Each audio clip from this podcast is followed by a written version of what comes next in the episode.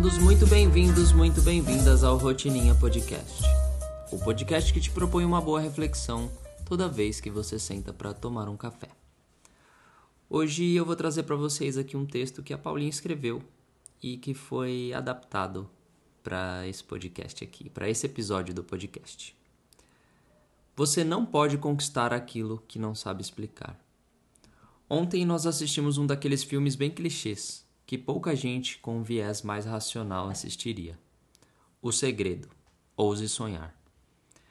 Roteiro de sessão da tarde, atores normais, nada muito novo ou surpreendente. Acontece que o tal do filme nos botou para pensar sobre algo que dizemos saber, mas que, como em tudo, na prática acontece muito diferente. Ele nos provocou a retomar a atenção para os nossos pensamentos nos lembrou sobre o quanto nossas maiores conquistas e saltos da vida aconteceram quando usávamos a nossa energia para visualizar aquilo que queríamos de verdade, a nível de detalhe e profundidade. Ele nos fez refletir sobre o quanto ainda pecamos em gastar tempo pensando no que não queremos ao invés do que realmente queremos. Vou dar um exemplo prático. Há uma semana aconteceu um vazamento no hall do elevador aqui no nosso prédio. Desde então, por ser uma parte sem muita ventilação, a umidade tomou conta e virou mofo na parede. Toda vez que saímos de casa, a primeira coisa que vemos é o tal do mofo. E toda vez que vemos o tal do mofo, comentamos sobre o fato de aquilo estar se espalhando e sobre ninguém ter vindo ainda consertar. Mas sabe o que nós ainda não tínhamos pensado nessa semana? Naquela parede sem mofo, no hall arrumado, pintado, livre de umidade.